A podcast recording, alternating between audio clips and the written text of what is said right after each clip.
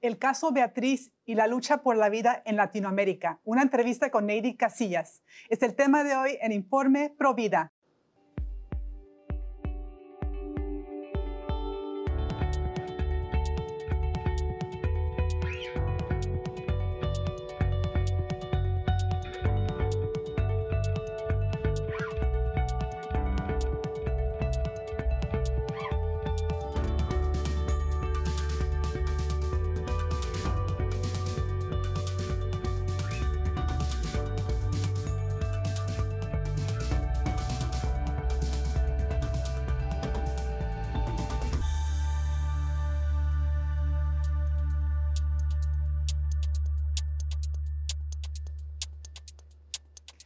amigos de EduLUTN, les saluda Astrid Bennett Gutiérrez, están en su programa Informe Provida y les estoy saludando desde los estudios de Orange County en California y el día de hoy les traemos lo último sobre el caso Beatriz, un caso tan importante sobre la defensa de la vida humana en el vientre en Latinoamérica. Es un caso eh, que surgió de El Salvador, pero ahora estamos viendo que tiene un impacto también en los demás países en Latinoamérica. Eh, tenemos aquí con nosotros el día de hoy eh, la bendición de tener a Neidy Casillas. Ustedes la conocen ya muy bien porque ella ha colaborado por años eh, aquí en el canal EWTN, pero también ella ha sido una figura muy importante en el ámbito legal, luchando por el derecho de los niños por nacer y sus madres y padres, tanto aquí en Estados Unidos como también en Latinoamérica. Y bueno, ahora ella este, ha fundado un grupo eh, para la defensa de los derechos humanos, se llama Global Center for Human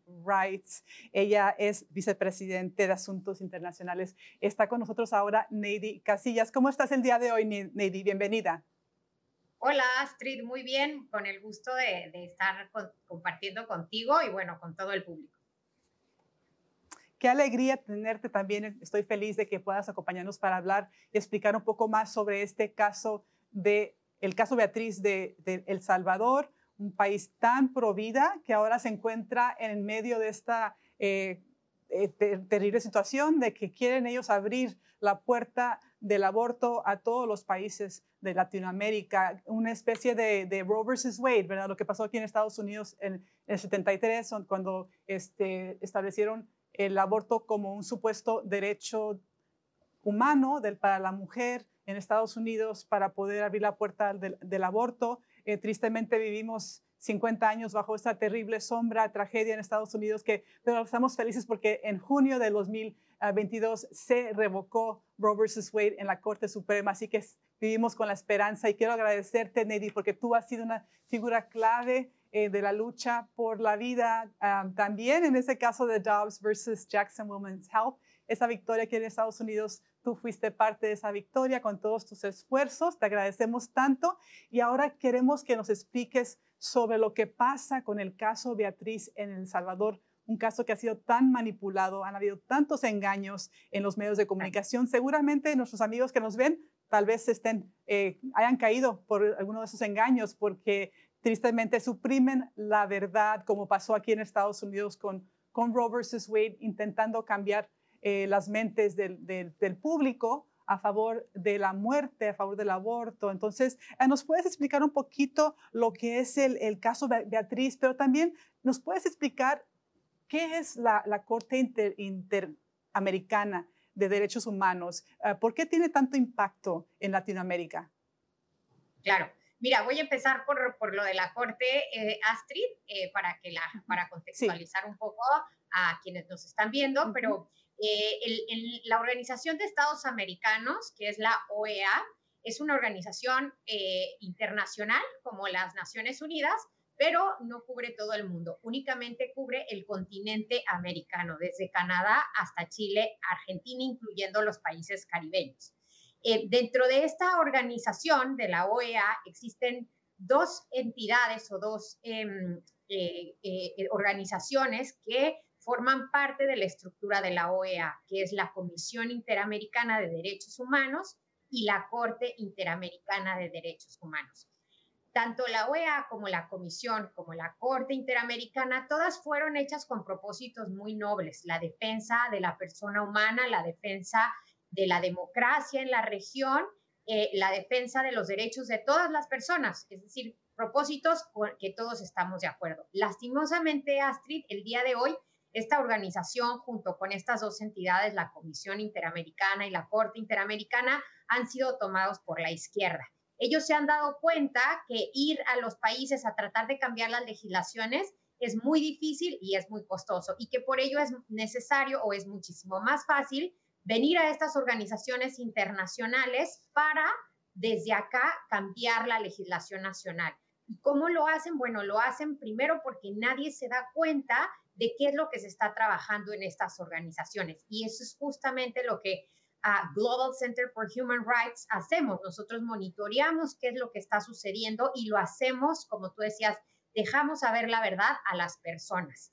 Em, entonces, eh, esto pasa porque nadie lo monitorea pero también eh, pasa porque los países forman parte, son miembros de esta comisión y de esta corte. Es decir, a diferencia de Naciones Unidas, que tiene un poder puramente político, eh, la OEA, mediante la comisión y la corte, tienen un poder jurisdiccional. Es decir, lo que decidan sí le obliga a los países. En el caso mm. que estamos comentando, el caso Beatriz es un caso que como ya lo mencionabas, se originó en contra de El Salvador. Es decir, en las cortes internacionales no son particulares los que acuden, sino son particulares demandando a un Estado porque le violentaron sus derechos humanos. En este caso, eh, no Beatriz directamente, pero grupos abortistas cuyo único interés es el avance de la agenda pro aborto en Latinoamérica, donde, como tú sabes, eh, eh, Astrid, Todavía existen legislaciones, constituciones en donde expresamente se protege la vida, la familia, la libertad religiosa. Bueno, pues estas organizaciones están haciendo todo lo posible para cambiar esas leyes. Y como te decía, como no lo pueden hacer a nivel interno, pues vienen en estos organismos internacionales que sí tienen poder sobre los países para tratar de cambiar esa ley.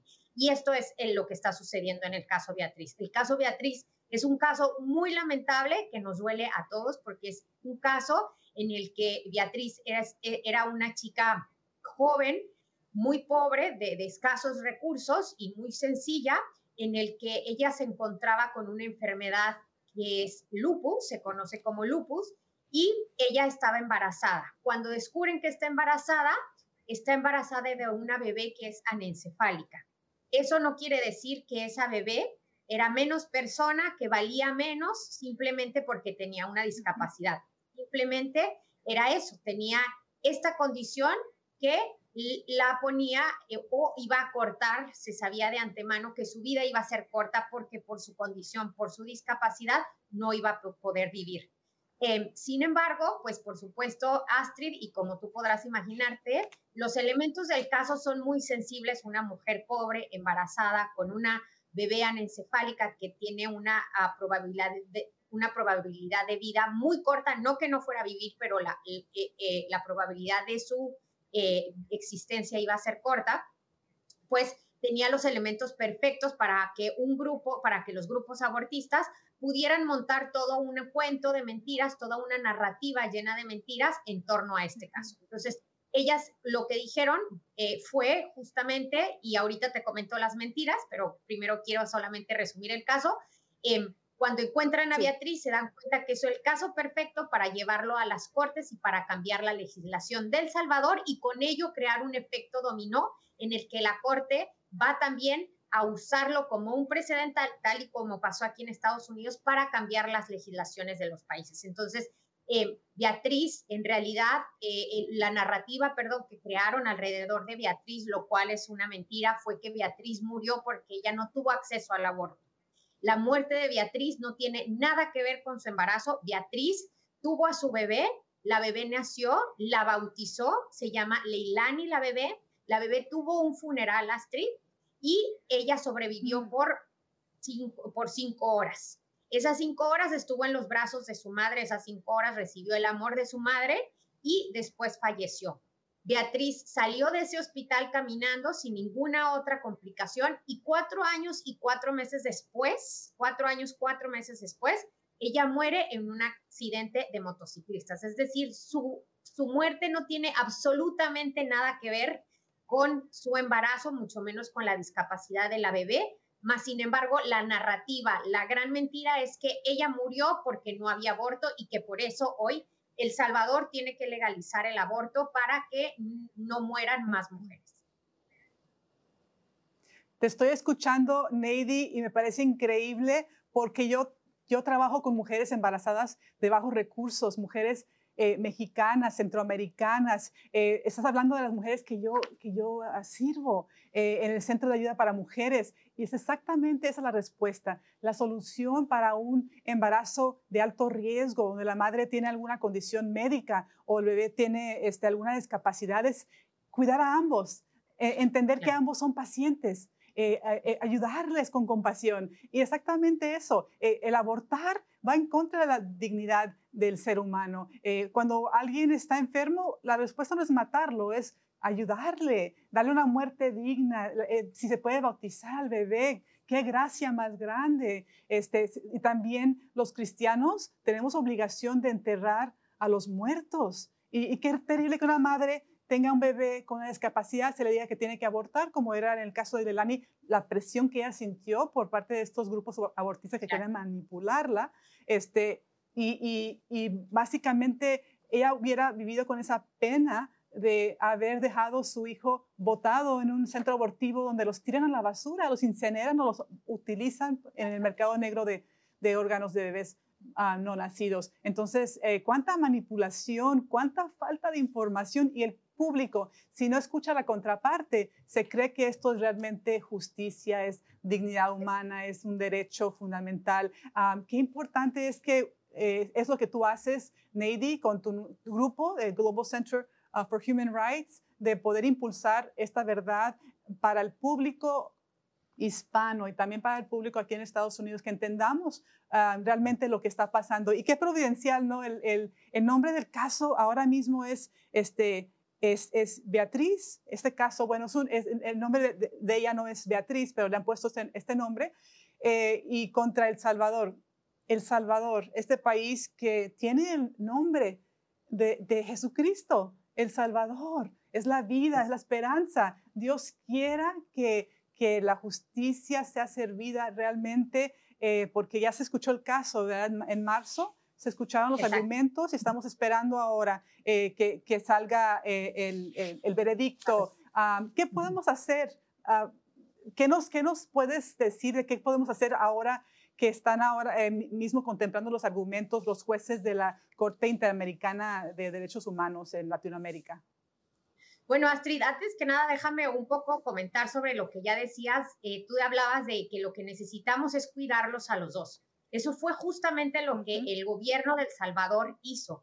Ellos estuvieron incluso internada a Beatriz sin necesidad porque Beatriz, la, la salud de Beatriz estaba estable, pero como estos grupos abortistas empezaron a hacer ruido y fueron a las cortes, la Corte Interamericana, este caso se dio en el 2013, la Corte Interamericana en el 2013 le ordenó a El Salvador que se asegurara que la vida de Beatriz no iba a estar en riesgo. Y por esa por eso fue que eh, ellos internaron a Beatriz, es decir, Beatriz estuvo todo el tiempo bajo observación en un hospital tanto ella como la bebé. ¿Y qué fue lo que hizo El Salvador? Ellos siempre salvaguardaron ambas vidas, tanto la de Beatriz como la de Leilani. En el momento en el que se vio que podía haber alguna complicación, en ese momento se indujo un parto, se nació la bebé y Beatriz estuvo estable, nunca se puso su vida en riesgo. Fíjate que qué ilógico y qué paradójico, sobre todo, que una corte que se dice defender los derechos humanos hoy en día está juzgando aquel país que de verdad veló por ambas vidas, ¿no? Que eso es lo que todo el mundo deberíamos estar luchando, por lo que todos deberíamos estar luchando, y sin embargo hoy no sea así. Hoy se está jugando al, juzgando al Salvador porque cuidó tanto de la, su madre como la, de, como la vida de su bebé. ¿Y cuál es el, el delito, digamos, que la Corte o, y sobre todo la Comisión Interamericana eh, acusa a Beatriz?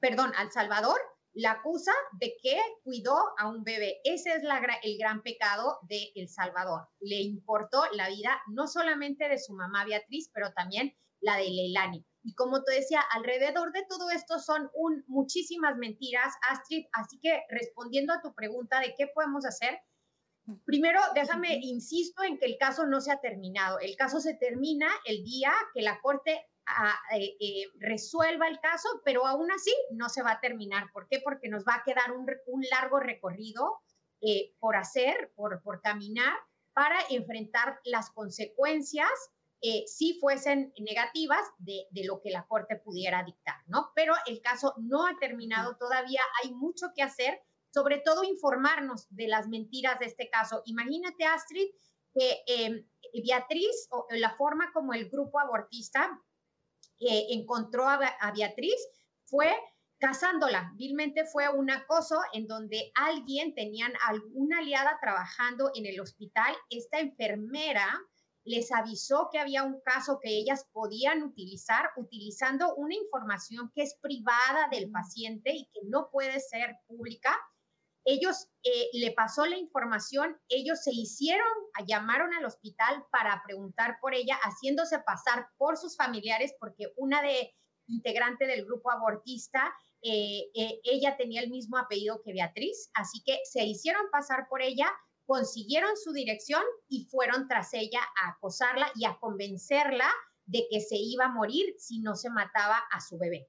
Eso fue lo que hizo. Esa es una de las grandes mentiras. Otra de las grandes mentiras, Astrid, es que, por ejemplo, una de las eh, em, organizaciones que son demandantes, o sea, que representan a Beatriz o a la familia de Beatriz en este caso, porque Beatriz lastimosamente ya no está con nosotros para contar la verdad, Em, ella es, IPAS. IPAS es una organización que se dedica, de hecho, a eh, fabricar cánulas para realizar los abortos. Entonces, tú puedes eh, acceder online y comprar estas cánulas. Es decir, aquí existe un conflicto de interés tremendo. Una organización que lucra con el aborto está llevando a la corte un caso en el que va a favorecer el negocio al que se dedica.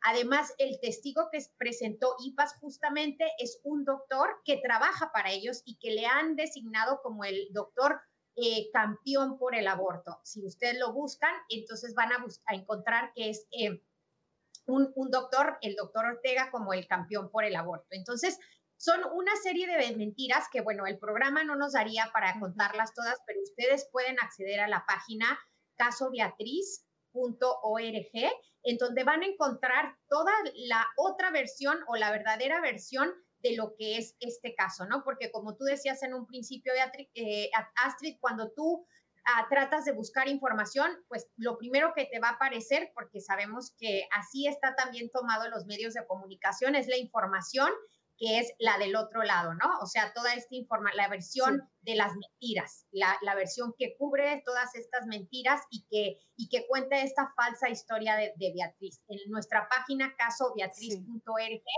ahí pueden encontrar la verdad y todas las mentiras sobre este caso, quiénes son estos grupos que están promoviendo y si uno entra a sus páginas se da cuenta de cuáles son los verdaderos intereses que están detrás de estos casos. Así que Em, es muy importante, uno, enterarse de todas las mentiras. Dos, darse cuenta también de que eh, la Corte, dar un seguimiento de quiénes son estos jueces que van a resolver. Yo tengo em, eh, esperanzas, Astrid, de que la Corte pudiera dar una resolución no tan extrema. ¿Y por qué? Porque, y hago un paréntesis solamente para explicar que el, sistema que, está compuesto por la Comisión Interamericana de Derechos Humanos y la Corte Interamericana de Derechos Humanos funciona como si fuera un sistema judicial, ¿no? Como una corte, digamos, que en el que la comisión sería la primera instancia, ellos escogen el caso y deciden qué casos se van a ir a la corte. Y la corte toma lo que la comisión le manda. En ese sentido, la Comisión Interamericana de Derechos Humanos tiene mucho poder. ¿Y qué fue lo que hizo? Bueno, de hecho, toda esta narrativa inventada también es, eh, es, eh, llevada adelante por la Comisión Interamericana de Derechos Humanos junto con estos grupos, ¿no? Entonces, es la comisión la que claramente en la audiencia, Astrid, eh, la que tú mencionabas que sucedió en marzo y que también pueden encontrar los videos en YouTube de esta audiencia, en la que la Comisión Interamericana de Derechos Humanos acepta abiertamente que no reconoce que el bebé sea un ser humano, no una persona Astrid, pero un ser humano.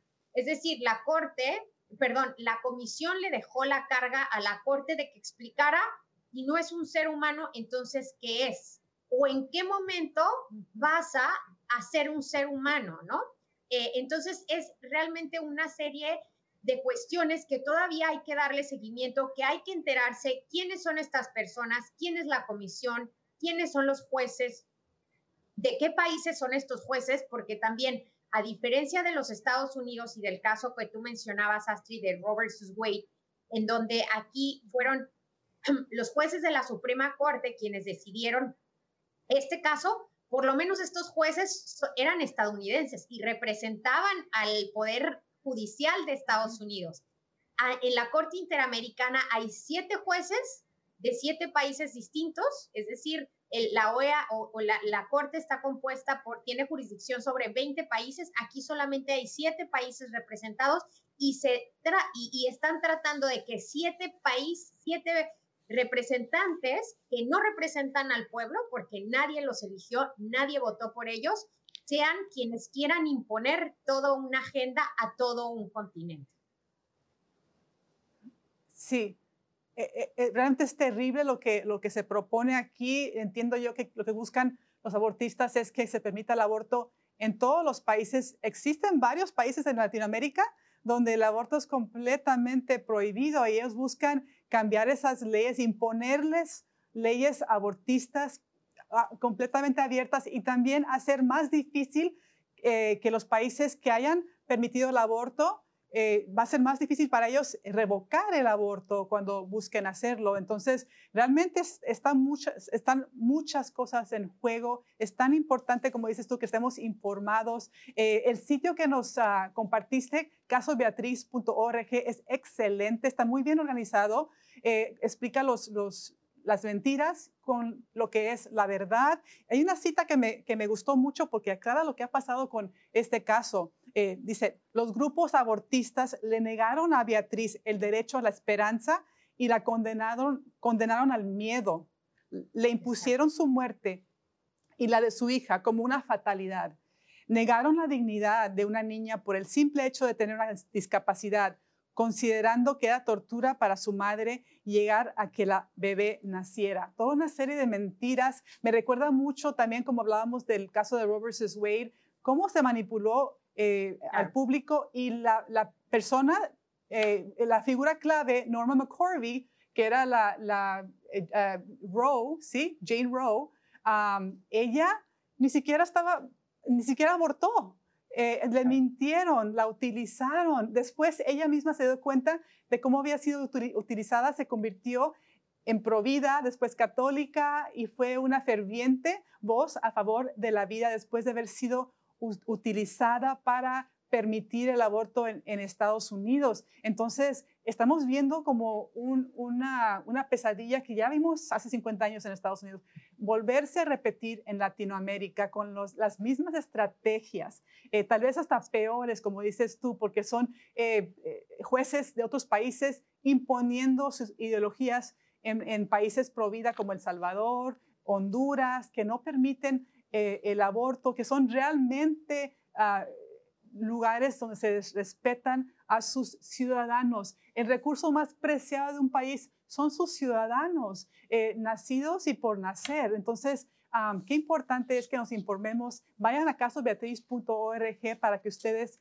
eh, vean lo que está pasando. Y bueno, hubo un antecedente también con este caso Manuela, donde también se buscó presionar a la, corte y, e, también manipular ese caso para poder imponer el aborto, hablando de que, se, que había mujeres en, la cárcel por haber abortado, cosa que era mentira, eran mujeres que estaban en la cárcel por infanticidio. Ah, y bueno, tantas mentiras y lo, y, lo hacen porque si están buscando, Nady, este, permitir la matanza de los más inocentes, ¿qué otra cosa, de, qué otra cosa no serían capaces de hacer? Mentir, exagerar, como lo hicieron aquí en Estados Unidos, ¿verdad?